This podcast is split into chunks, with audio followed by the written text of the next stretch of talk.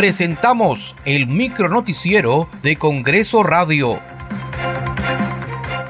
¿Cómo están? Les saluda Danisa Palomino y es miércoles 22 de noviembre del 2023. Estas son las principales noticias del Parlamento Nacional. Hoy sesionará el Pleno del Congreso a las 10 de la mañana, de igual modo lo hará el jueves 23 y el viernes 24. La Comisión de Constitución aprobó el dictamen que propone modificaciones a la Ley de Organizaciones Políticas en los artículos relacionados al desarrollo de las elecciones primarias abiertas, simultáneas y obligatorias, retornando a la figura de incorporación de adherentes para inscribir un nuevo partido y el voto preferencial.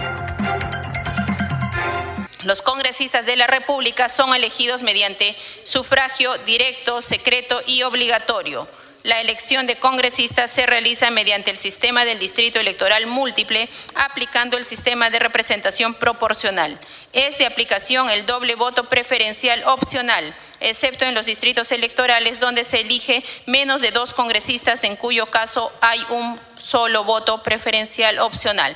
Secretaria Técnica, por favor, vamos a someter al voto. Señora Presidenta, habiendo concluido con el llamado del sentido de votación, se ha registrado 17 votos a favor, 3 votos en contra, 3 votos en abstención. El dictamen ha sido aprobado por mayoría. Muchas gracias, Secretaria Técnica. Señores congresistas, conforme al registro de votos anunciado por la Secretaria Técnica, el dictamen ha sido aprobado por mayoría y va a correr el trámite que corresponde.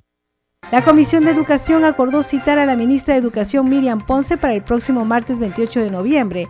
El objetivo es que responda por las acciones de su sector ante la huelga de docentes universitarios que lleva ya cerca de dos meses motivada por la demanda de aumento de salarios muy preocupados por este tema de la huelga de los docentes universitarios, ya buen tiempo. El tema es que los estudiantes están abandonados y el riesgo de perder el, el ciclo ¿no? Aunque ellos dicen que van a garantizar, pero eso ya sabemos que no será igual.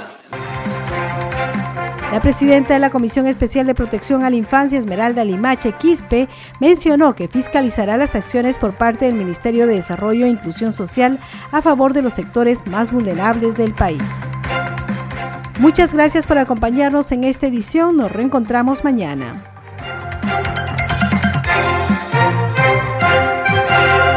Hasta aquí el micronoticiero de Congreso Radio, una producción de la Oficina de Comunicaciones del Congreso de la República.